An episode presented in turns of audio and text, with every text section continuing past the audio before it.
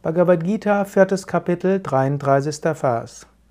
Krishna spricht: Dem Opfer mit Gegenständen überlegen ist das Weisheitsopfer. Alle Handlungen gipfeln in ihrer Gesamtheit in Erkenntnis, O Arjuna. Es ist nicht nur wichtig, was du tust, sondern auch wichtig, wie du es tust und mit welcher Einstellung. Es ist nicht nur wichtig, dass du täglich meditierst, sondern es ist auch wichtig, dass du es mit Engagement, mit Hingabe machst und gleichzeitig dabei loslässt. Auch wenn du Asanas übst, wenn du Pranayama übst, also die Hatha-Yoga-Übungen, dann ist nicht nur wichtig, wie du sie machst, sondern auch, dass du dabei konzentriert bist, dass du dabei bewusst bist.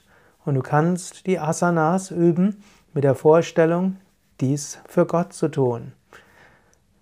In der Hatha Yoga Pradipika steht, beziehungsweise, nein, das steht jetzt im Yoga Sutra. Im Yoga Sutra sagt Patanjali, die Asana wird vollkommen, wenn sie mit Konzentration auf das Unendliche verbunden wird.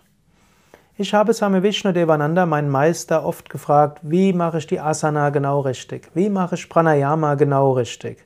Ich wollte genau wissen, wie atmet man, welches Verhältnis, wie wird Ujjayi gemacht, welche Mudras kann man damit verbinden.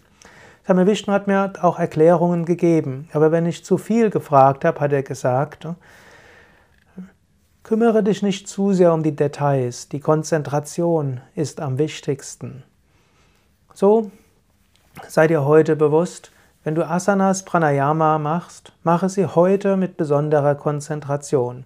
Wenn du heute Mantra singst, singe sie mit großer Konzentration. Wenn du etwas tust zum Wohl anderer, tu es mit besonderer Liebe. Wenn du diesem Podcast zuhörst, tu es mit besonderer Konzentration und Achtsamkeit. Überlege gerade heute deine Einstellung und bringe besonders viel Herz, Konzentration und Hingabe in alles, was du tust, insbesondere in alles, was du Gutes tust.